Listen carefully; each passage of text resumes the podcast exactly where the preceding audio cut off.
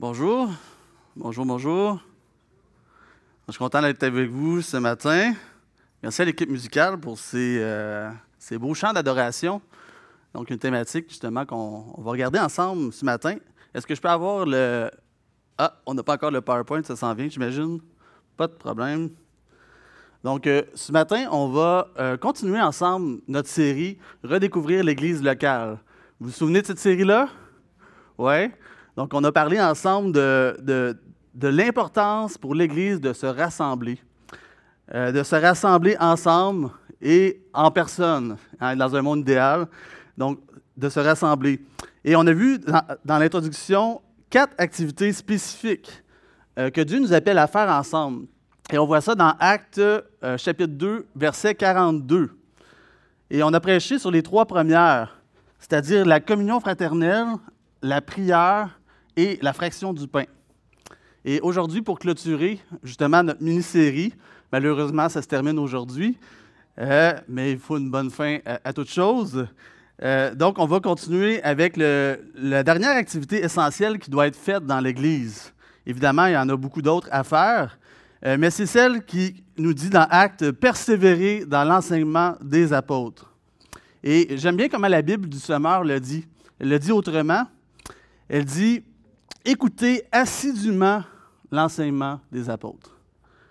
Donc, on va revenir un peu plus tard cette, cette expression particulière.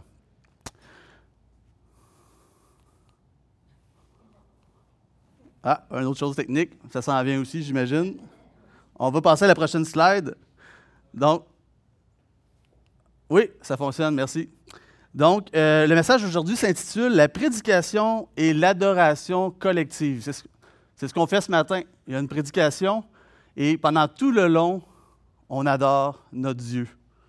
Et à la lumière de ce qu'on a dit précédemment dans notre série, j'ose croire vraiment que la plupart d'entre nous sont maintenant d'accord pour dire que la Bible nous demande de nous rassembler en tant qu'Église pour faire au moins certaines activités, du moins les trois premières qu'on a nommées tout à l'heure.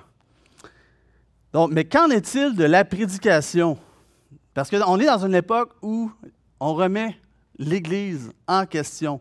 Et à chaque fois qu'on remet l'Église en question, on remet souvent en question la prédication. Et plusieurs peuvent se poser des questions à ce sujet. Par exemple, pourquoi l'Église doit-elle se rassembler pour écouter la parole de Dieu? N'est-ce pas quelque chose qu'on peut faire chacun de notre côté, individuellement, à la maison ou ailleurs? Aussi, pourquoi devrais-je suivre régulièrement les prédications de mon Église alors qu'il y a tellement de choix? Ou encore, est-ce vraiment nécessaire au culte d'adoration? Est-ce vraiment une partie du culte d'adoration? Ou on a inventé ça à un certain moment dans l'histoire? On va voir ce matin pourquoi la prédication est une composante du plan de Dieu pour les rassemblements hebdomadaires de l'Église locale. Mais avant tout, on va regarder quelques définitions. Que veut dire prêcher et ses dérivés, ses termes dérivés? Dans la majorité des cas euh, où on retrouve le terme prêcher ou ses dérivés, ça provient de l'un ou de l'autre de ces deux mots grecs. Ewangelizomai, excusez-moi pour la, prononciation, qui veut essentiellement dire prêcher la bonne nouvelle, et kérusso, prêcher ou proclamer. Donc, le plus souvent dans le Nouveau Testament, c'est ces deux termes-là qui font référence à la proclamation publique d'un message au monde, sans que ce soit forcément à une église, dans le cadre d'un culte d'adoration. C'est des termes un peu plus généraux, donc on peut faire ces activités-là dans l'église ou ailleurs. Cependant, Paul a pratiqué et ordonné le genre de discours que désignent ces deux termes-là, non seulement dans la tâche publique d'une prédication d'évangélisation, on va dire on va, on va prêcher à des, non-croyants, mais aussi dans le contexte d'une église rassemblée. Donc, évangélisomère ou prêcher la bonne nouvelle, et kérusso, prêcher ou proclamer. Donc, ces deux mots-là ont le caractère d'une annonce. Le mot évangélisomai implique que l'orateur n'est pas porteur de, nouvelles ennuyeuses, insignifiantes ou lugubres ou tristes, mais qu'il annonce au contraire une bonne nouvelle. Et de son côté, le mot kérusso n'est pas tant lié à une bonne nouvelle qu'à l'urgence d'une communication vraiment importante qui vient de la part d'une autorité. Donc, on pourrait dire qu'à eux deux, ces mots grecs sont à la source du mot prêcher. Ils communiquent l'idée de sérieux, mais aussi l'idée de joie. Et c'est ces deux idées-là qui marquent la prédication. C'est sérieux, mais c'est joyeux. On a une bonne nouvelle annoncée. La prédication, c'est un discours important qui concorde avec une bonne nouvelle. Mais à qui s'adresse la prédication exactement? Vous avez déjà la réponse? La prédication est pour les croyants et pour les non-croyants. Donc la prédication, elle se fait dans notre ministère avec les non-croyants comme avec les croyants. Tout le monde a besoin d'entendre prêcher la parole. Paul utilise le mot qui désigne habituellement l'annonce publique de bonnes nouvelles, qu'on a vu, évangélisomai, pour l'appliquer à son ministère parmi les croyants au sein de l'Église. Et on voit ça dans Romains 1, 13, 15. On va le lire ensemble. C'est un exemple de ça. Je ne veux pas vous laisser ignorer, frères, que j'ai souvent formé le projet d'aller vous voir afin de recueillir quelques fruits parmi vous, comme parmi les autres nations. Mais j'en ai été empêché jusqu'ici je me dois aux Grecs et aux barbares, aux savants et aux ignorants. Ainsi, j'ai un vif désir de quoi? De vous annoncer aussi l'Évangile, évangélisastai, à vous qui êtes à Rome. Hein? À vous annoncer à vous aussi. Hein? Donc, l'importance d'annoncer l'Évangile aussi dans l'Église. Paul savait que l'application continuelle de cette bonne nouvelle-là par la prédication, elle était nécessaire non seulement pour convertir, hein, souvent on dit hein, c'est important, on veut convertir les gens, mais aussi pour transformer et affermir les croyants. Par exemple, euh, Paul écrit aux Philippiens, Seulement conduisez-vous d'une manière digne de l'évangile de Christ. En d'autres mots, pour aider les croyants euh, à se, c'est pour aider les croyants à se conduire de manière digne de l'évangile. Il faut pour ça, il faut des exhortations, il faut de l'instruction sur la manière dont l'Évangile fonctionne, sur la manière aussi dont l'Évangile transforme les chrétiens. De même, à Antioche, Paul a vu que Pierre, à un certain moment, ne marchait pas droit selon la vérité de l'Évangile. Et il a dû lui en rappeler les réalités, lui a rappelé l'Évangile. On voit ça dans Galates 2,14. Donc, aux yeux de Paul, c'est quoi le fruit de la vie chrétienne? C'est une conduite digne de l'évangile de Christ. Et pour produire ce fruit-là, il faut non seulement une conversion à l'évangile, mais aussi une prédication constante adressée aux croyants sur le fonctionnement de l'évangile. Et c'est pourquoi il écrit à ses frères dans la foi à Rome. Qu'est-ce qu'il écrit? Il écrit J'ai un vif désir de vous annoncer l'évangile, qu'on vient de voir.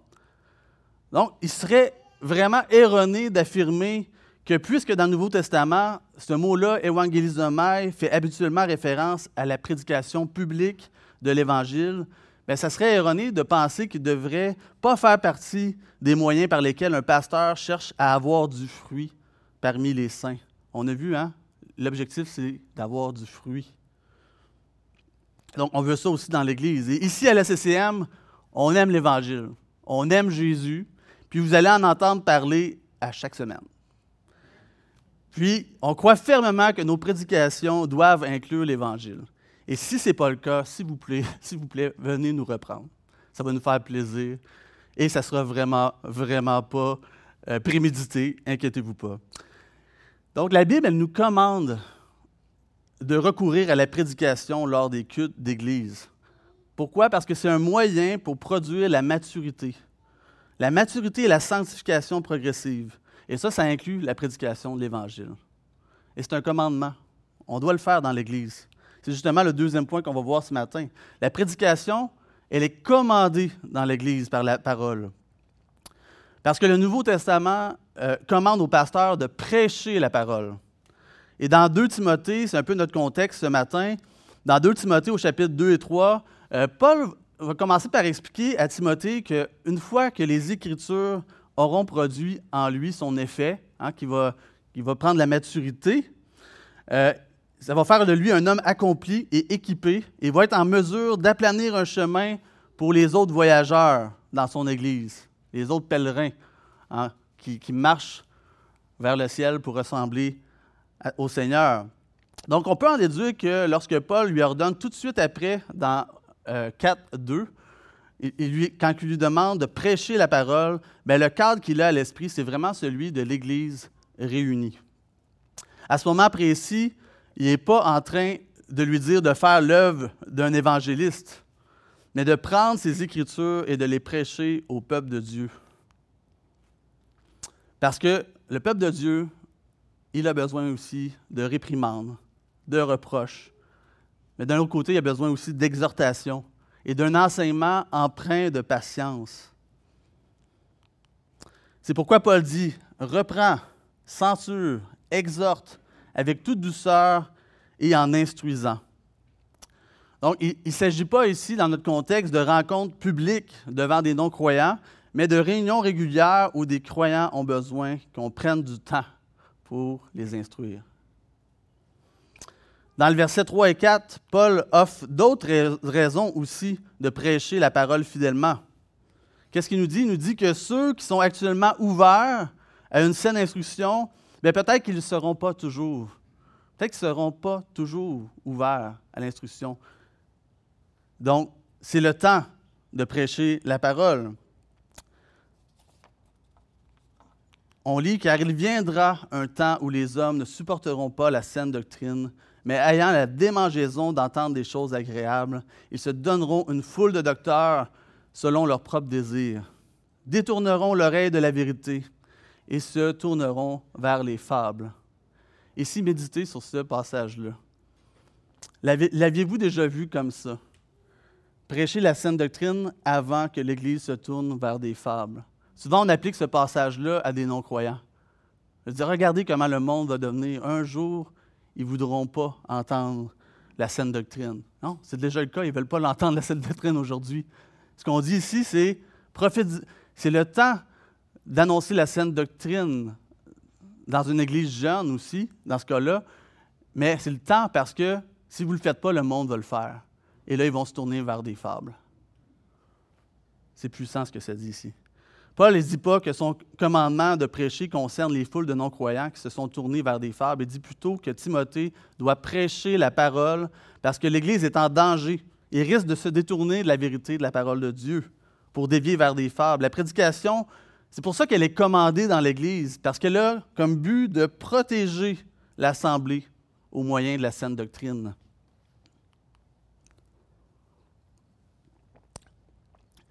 Donc, c'est ce qu'on va voir maintenant. La prédication transmet la saine doctrine. Remarquez toujours dans notre passage qu'on a lu dans 2 Timothée, 2 euh, Timothée 4.3, la raison que Paul donne pour prêcher la parole. Car il viendra un temps où les hommes ne supporteront pas quoi? La saine doctrine. Donc, il existe une norme, un modèle de saine doctrine. C'est ce que ça implique. Et ce que je veux vous expliquer ce matin, c'est que dans l'Église primitive, il y avait une élaboration d'une compilation de doctrines, ou un autre mot pour doctrine, on pourrait dire enseignement, euh, d'une doctrine établie par les apôtres que l'on transmettait fidèlement aux églises. Et c'est ce qu'on voit dans 2 Timothée 1,13. On lit Retiens dans la foi et dans l'amour qui est en Jésus-Christ le modèle des saines paroles que tu as reçues de moi. Ça, ça signifie que Paul, mais aussi les autres apôtres, étaient des gardiens attitrés du modèle des saines paroles. Ces modèles-là qui étaient remis aux églises. Et on constate que l'allusion à cette compilation de doctrine-là, elle elle est exprimée de différentes manières aussi dans plusieurs autres passages. On voit ça dans 1 Timothée 6, 20 et 2 Timothée 1, 14. Paul dit à Timothée de garder le bon dépôt qui lui a été confié. Donc, c'est à cette compilation-là de doctrines euh, que Acte 2, 42, le verset qu'on a lu au début de l'introduction, fait référence. Quand on lit, il persévérait dans l'enseignement des apôtres. Cet ensemble-là de doctrines données par l'Esprit euh, était réuni et établi, et Paul l'a appelé la sagesse de Dieu dans 1 Corinthiens 2, 7. il a dit qu'elle avait été révélée aux apôtres avec des discours qu'enseigne l'Esprit? Hein, c'était l'Esprit qui leur avait enseigné ça aux apôtres. Et cette compilation-là de vérités euh, a été rassemblée en un livre qu'on appelle aujourd'hui, devinez, comment on l'appelle ce livre-là? Le Nouveau Testament. Donc, on parle du Nouveau Testament aujourd'hui. Et quand Paul dit à Timothée, prêche la parole, ce qui est important aussi de voir, c'est qu'il fait référence à la parole complète de Dieu. Parce qu'un petit peu plus tôt, dans l'autre chapitre d'avant, il avait dit toute écriture. Hein? Prêcher toute l'écriture. Donc, ce qui veut dire, c'est ça inclut l'Ancien Testament, mais aussi les écrits des apôtres. Et donc, quand on doit prêcher toute l'Écriture, quand on doit persévérer dans la saine doctrine, bien, on parle évidemment aujourd'hui de la parole de Dieu et on a l'Ancien Testament, le Nouveau Testament. Mais la prédication, ce que je voudrais vous souligner ce matin, c'est que ça ne consiste pas seulement à transmettre de l'information et à transmettre la saine doctrine. Euh, oui, c'est vrai que la prédication comprend une bonne part d'enseignement. Qu'est-ce que c'est l'enseignement? C'est quand, euh, quand on prêche, on présente des, vérités bibliques, euh, on présente des, des, réalités qui ont besoin d'être expliquées. Et ça, c'est le rôle de l'enseignement. Mais toutefois, la prédication, elle devrait être plus que cela. Parce que ça devrait être une annonce de l'Évangile qui touche le cœur. La prédication, ce n'est pas seulement pour remplir ici, hein? c'est pour remplir ici aussi. Donc, au lieu d'y voir une compilation de faits à comprendre, nous devrions y voir une constellation de vérités qu'on peut chérir. Des vérités qui nous conduisent à ce qu'on fait ce matin, à l'adoration. La prédication fait partie intégrante de l'adoration collective. Ici, on va voir ce matin que la prédication, ce n'est pas un bloc dans notre culte séparé de tout, déconnecté. C'est, ça fait partie de la célébration, ça fait partie de notre culte d'adoration. Donc la Bible euh, nous montre comment c'est, vraiment approprié pour que euh, pour que des chrétiens se rencontrent. C'est, bon que les frères et les sœurs soient ensemble réunis c'est bon qu'on soit ensemble pour régulièrement adorer Dieu.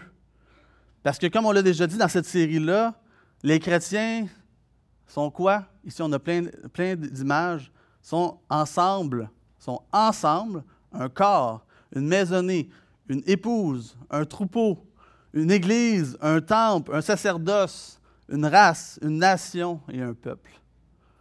Donc, la nature collective du peuple de Dieu montre combien il est approprié pour que les chrétiens se rassemblent pour adorer Christ. Mais maintenant, regardons ce mot-là, adoration. Qu'est-ce que ça veut dire exactement, l'adoration? Donc, David nous dit d'une manière très, très succincte dans le psaume 29, 2, et j'ai pris la, version euh, Nouvelle Bible Second. On lit Donnez au Seigneur la gloire de son nom prosternez-vous devant le Seigneur quand éclate sa sainteté. Donc, le but même du rassemblement du peuple de Dieu, c'est vraiment d'adorer collectivement. Et ce but-là, c'est de rendre gloire au Seigneur. Pourquoi? Pour son nom. Aussi, de l'honorer humblement, lui donner la gloire qui est due et reconnaître notre dépendance face à Dieu. Et aussi le faire connaître. Ça aussi, ça fait partie de l'adoration. Parler de lui. Souligner ses attributs ça fait partie de lui rendre l'adoration et la gloire. On pourrait dire qu'adorer consiste à connaître, chérir et démontrer la valeur suprême et la beauté de la gloire de Dieu en Jésus-Christ. Pourquoi en Jésus-Christ? Parce que c'est comme ça qu'il nous fait, qu'il nous a révélé sa gloire. Donc la prédication a un rôle important dans nos cultes d'adoration parce qu'elle présente la valeur suprême de Dieu en expliquant, en exposant aussi la signification de la parole, tout en chérissant et en expérimentant les gloires de Dieu qui sont révélées. Paul proclamait toujours les richesses insondables de Christ et il annonçait la bonne nouvelle d'une grande joie. Son message est un message de réconciliation. Avec un roi, un roi qui a toute autorité. Et ce faisant, il a compris, Paul, qu'on ne devait pas mettre de côté cette sorte de proclamation-là, d'annonce, de déclaration. On ne devrait pas la mettre de côté quand il est question du peuple de Dieu. Surtout pas quand il était question de se réunir ensemble avec le peuple de Dieu pour adorer. L'apôtre a réalisé que ses prédications comportaient toute une dimension de célébration, d'affirmation et d'émerveillement qui, est si chère au culte collectif. Il a constaté que l'adoration, au moyen de la prédication, convient particulièrement bien à notre culte d'adoration en assemblée. Donc la prédication sert l'adoration en assemblée en rendant un culte à celui qu'elle présente comme étant digne d'être adoré. Et euh, moi, j'aime bien un musicien qui s'appelle euh, Bob Coughlin, euh, un bon enseignant aussi de la Bible. Et dans l'un de ses livres, ce pasteur, ce pasteur-là, qui est aussi musicien, décrit bien la place de la prédication dans l'adoration collective. On va lire une de ses citations. Donc, il écrit Magnifier la grandeur de Dieu commence par la proclamation de vérités objectives et bibliques sur Dieu, prédication, mais se termine par l'expression d'affection profonde et sainte envers Dieu, adoration. La prédication devrait mettre en lumière des vérités sur Dieu et qui nous pousse ensuite à lui exprimer notre adoration. Et vous savez, notre formule ici à la CCM, c'est exactement ça qu'on fait. Les dimanches matins, quand on a des partages d'adoration après la prédication, on met en lumière cette réalité que la prédication a un impact direct sur notre adoration collective. C'est pour ça qu'on a choisi cette formule-là ici à la CCM. Point numéro 5, la prédication est un acte de l'Église. Ça, c'est le point peut-être le plus surprenant aujourd'hui pour vous. Parce qu'on pense que ce n'est pas nécessairement toute l'Église qui est impliquée dans la prédication, nécessairement. Hein. Vous savez, un seul homme prêche, mais la présence de l'Assemblée en fait une affaire communautaire. Le prédicateur s'adresse à des membres réels. Je m'adresse à vous, des membres en chair et en os. À vous que je connais, pour la plupart d'entre vous. À vous euh, que je connais vos occupations, vos, soucis, vos tracas, euh, vos luttes. Et, euh, et à vous qui vous connaissez aussi les uns les autres. Donc, quand vous entendez un message, vous pensez à vous, mais vous pensez aussi à vos relations dans l'Église. Donc, ce n'est pas unidirectionnel. C'est quelque chose de vraiment euh, communautaire. Dans les épîtres pastorales, euh, Paul présuppose que Timothée et Tite prêchent sur des sujets spécifiques pour leur assemblée respective. Ils, ils prêchent en pensant à des choses qui se passent dans leur Église, puis à des, des, sujets de messages qui vont être pertinents pour leur Église. Je, je vous donne des exemples. 1 Timothée 6, 17, on lit recommande aux riches du présent siècle de ne pas être orgueilleux. Deuxième, rappelle ces choses en conjurant devant Dieu qu'on évite les disputes de mots. Troisième exemple, rappelle-leur d'être soumis aux magistrats et aux autorités, d'obéir, d'être prêt à toute bonne œuvre. Titre 3.1. Donc, il faut réaliser que les pasteurs s'adressent toujours à leur brebis à leur assemblée dans leur prédication. C'est notre priorité. Euh, j'ai en tête une petite, histoire euh, vraiment intéressante. Euh, il y a un, un, célèbre prédicateur qui s'appelait J. Campbell Morgan. Et un jour, son petit-fils a raconté cette histoire à propos de lui, à propos de son grand-père. C'est une petite anecdote. Il dit J'étais présent dans une église lorsque mon grand-père s'est levé pour prêcher. Les lumières du sanctuaire principal étaient tamisées. Euh, alors, mon grand-père a interrompu sa prédication pour dire, il a arrêté la prédication, dit Excusez-moi, aurait-on, s'il vous plaît, la gentillesse de rallumer ces lumières euh, ah, Les gens, pourquoi Pourquoi il dit ça? Parce qu'il dit Je dois voir les visages de mon assemblée. En fait, ils font partie de mes notes. j'écris mon message en pensant à eux, donc j'ai besoin de les voir. J'ai besoin de voir comment ils vont réagir aussi.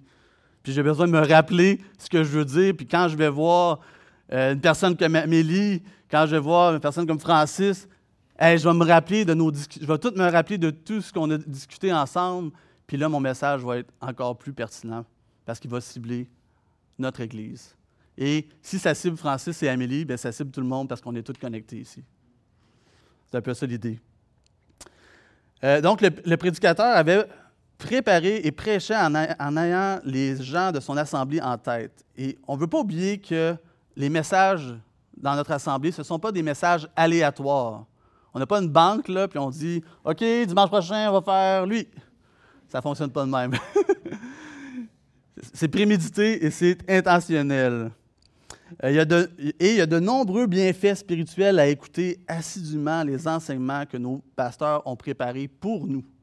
Au lieu de choisir nos prédications à la carte, on peut faire ça aujourd'hui, choisir nos prédications à la carte, entendre ce qu'on veut entendre, entendre les prédicateurs qu'on veut entendre.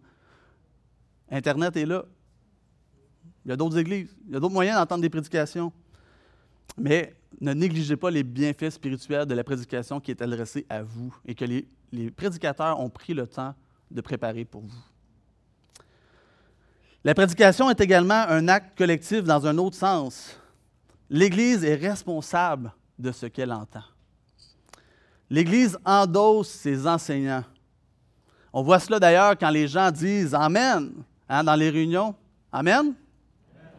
Donc, c'est collectif. Vous participez. Vous endossez ce que je viens de dire. Bon, je vous ai forcé un petit peu la main. Là. Mais en tant qu'Église, on doit imiter comme ça les Béréens et on doit examiner soigneusement les Écritures pour s'assurer que ce qu'on entend, c'est la vérité. C'est ce qu'on voit dans Actes 17, 11 avec les Béréens.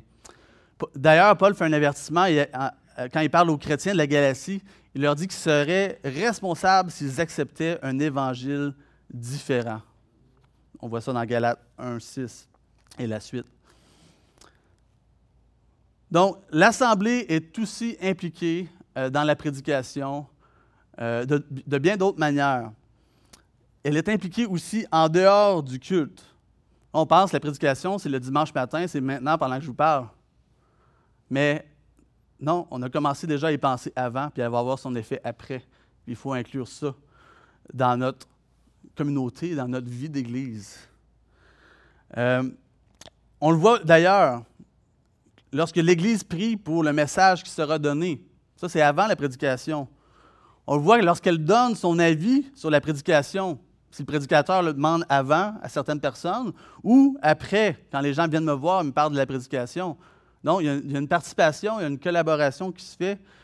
Euh, on voit aussi ça quand on vous demande de méditer un passage à l'avance. Donc, vous avez dans le bulletin, quand on a notre série euh, sur euh, le roi et son royaume, vous savez déjà on est rendu où dans Matthieu la semaine prochaine? Vous pouvez déjà lire, vous pouvez déjà méditer ensemble sur le texte.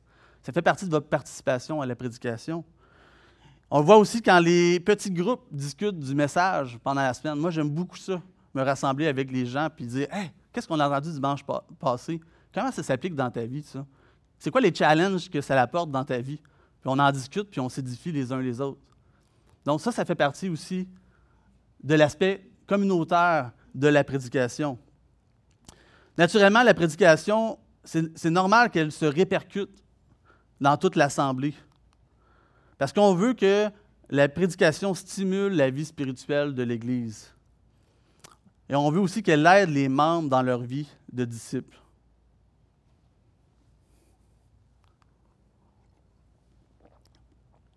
On continue avec euh, justement ce point-là que la prédication aide à la vie de disciples. La prédication est une forme de discipulat collectif parce que c'est un outil puissant pour la discipline spirituelle collective de l'Assemblée. Le discipulat, comment ça fonctionne? Ça fonctionne par deux choses, l'instruction et l'imitation. La prédication dans le contexte du rassemblement d'Église combine ces deux choses-là. Pourquoi? Parce qu'on entend, premièrement, l'instruction de la parole de Dieu et nous voyons des gens qui vivent la réalité de la parole de Dieu et qui appliquent ces enseignements-là. Donc, nous croissons dans la grâce de Dieu en écoutant et en imitant. Nous devrions être tous des disciples qui font d'autres disciples dans l'Église. Et afin de faire ce travail-là, il faut qu'on connaisse l'Évangile. Il faut qu'on soit capable de le transmettre fidèlement, de transmettre fidèlement la saine, la saine doctrine. Donc, c'est le travail euh, des anciens, entre autres, à travers la prédication, de nous équiper pour faire ce travail.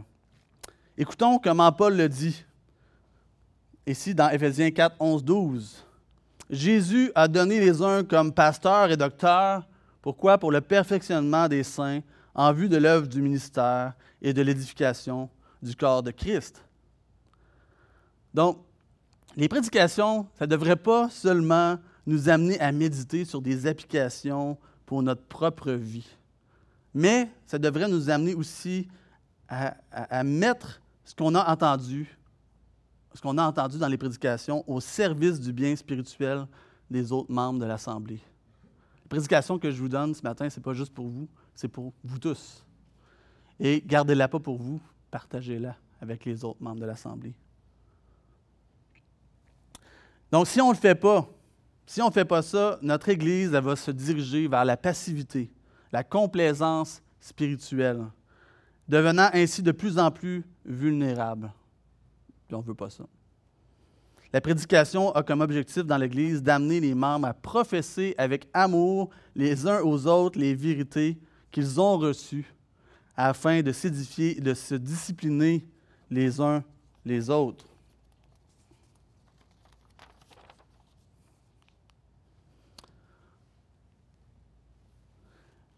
On est déjà rendu à la conclusion? Donc, j'imagine que, euh, que, vous savez bien que la prédication et euh, l'adoration collective, ça ne représente pas la totalité de la vie de l'Église. La prédication est essentielle, mais elle n'est pas suffisante à la vie de l'Église. Pourquoi? Parce que ça dure seulement quelques minutes par semaine. Il y a donc, de, de nombreux excellents ministères qui existent pour atteindre les gens différemment.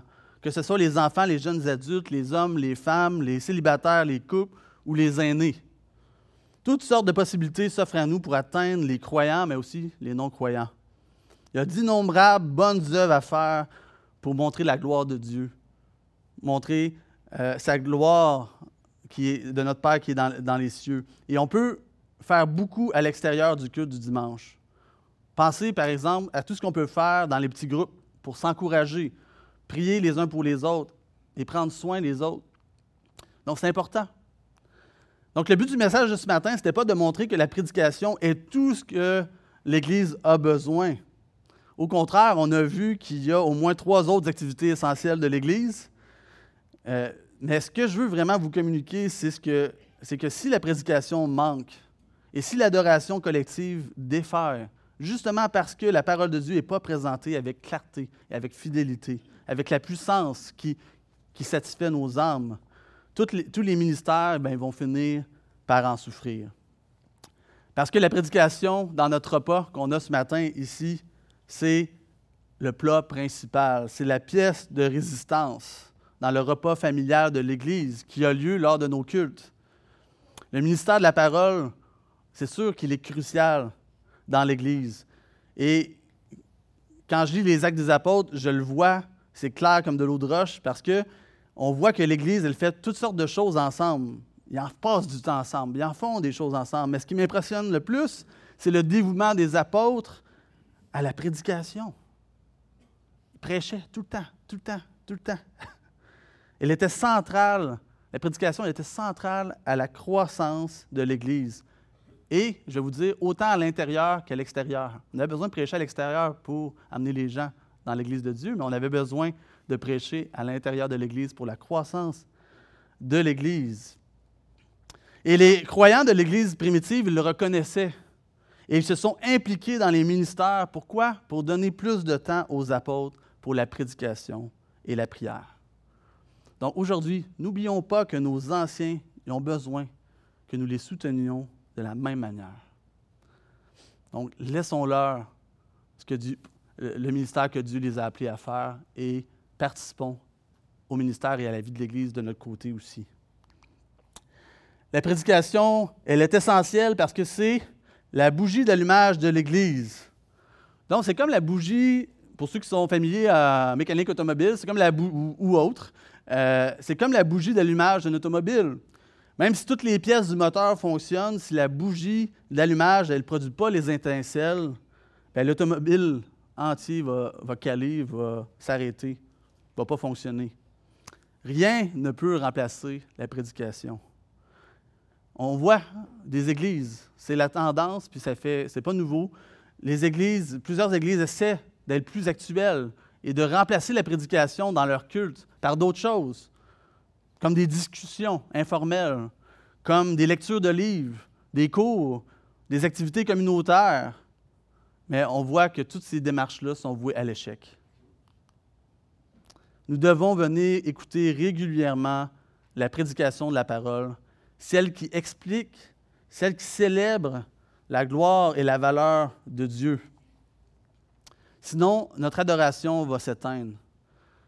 Il ne suffit pas seulement d'écouter les prédications seules chez soi, il faut le faire en Église.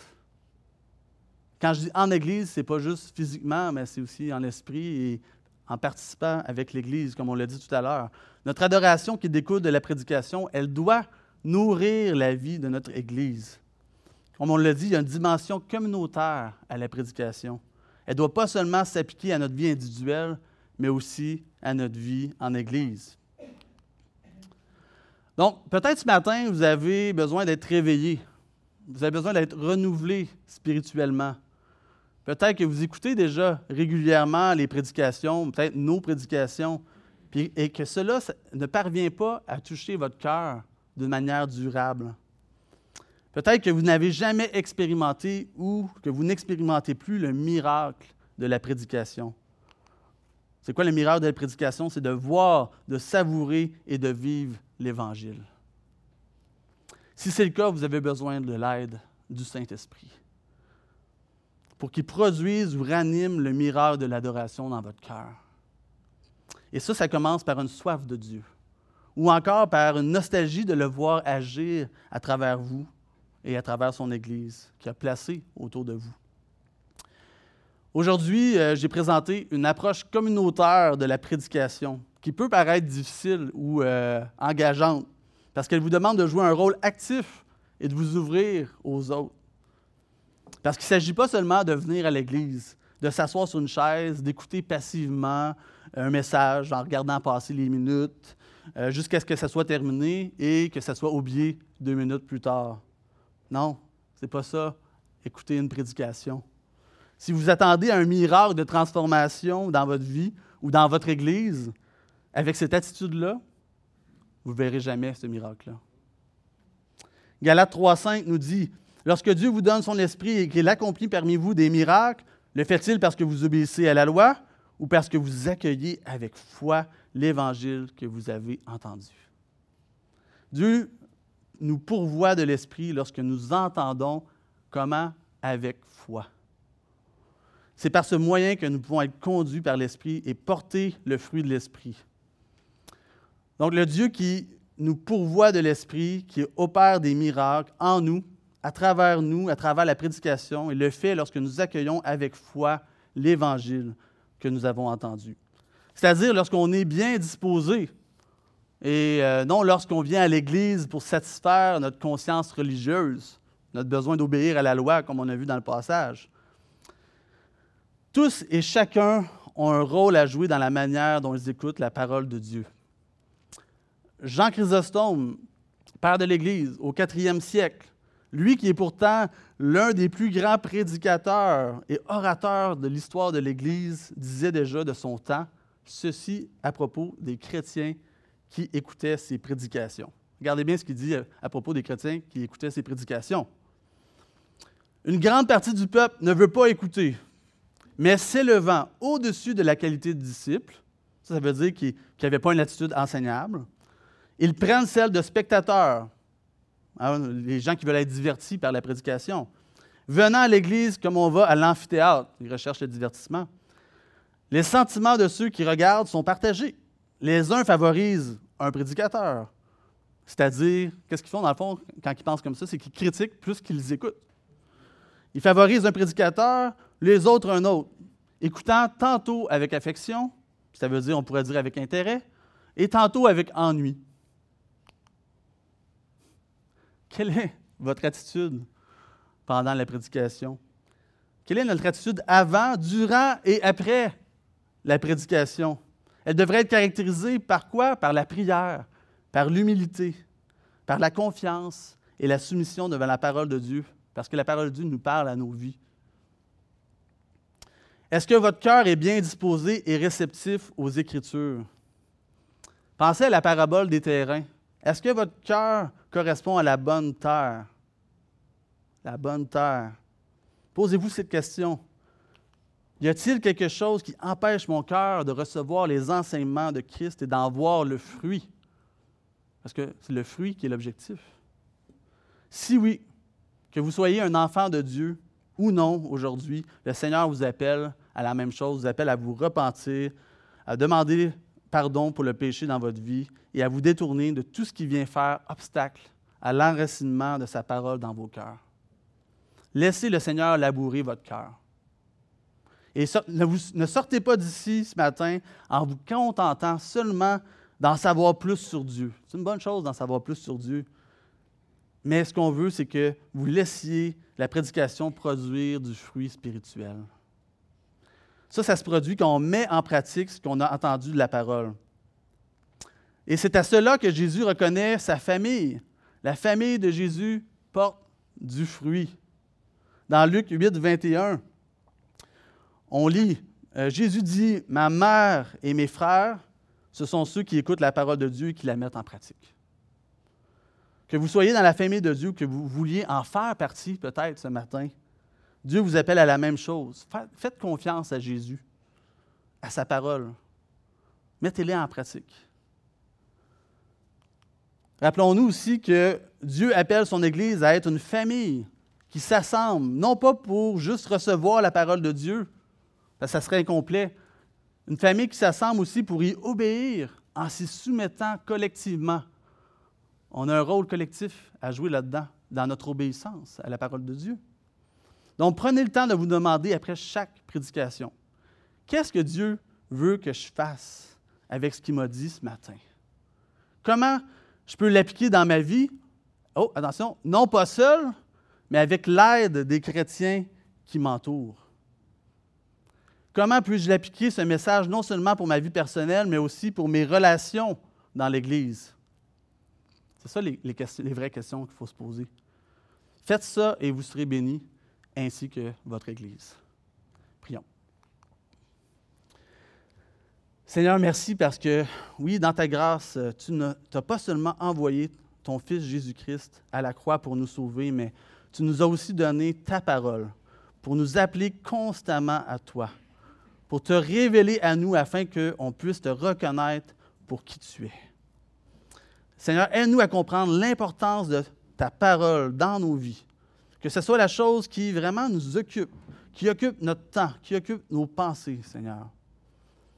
Ta parole, elle nous dit, la foi vient de ce qu'on entend, et ce qu'on entend vient de la parole de Christ. Donc, que ta parole nous fasse grandir dans la foi, afin qu'on porte du fruit pour toi, en abondance pour ta gloire. Sois glorifié, Seigneur, par la parole qu'on va appliquer chacun d'entre nous dans nos vies cette semaine.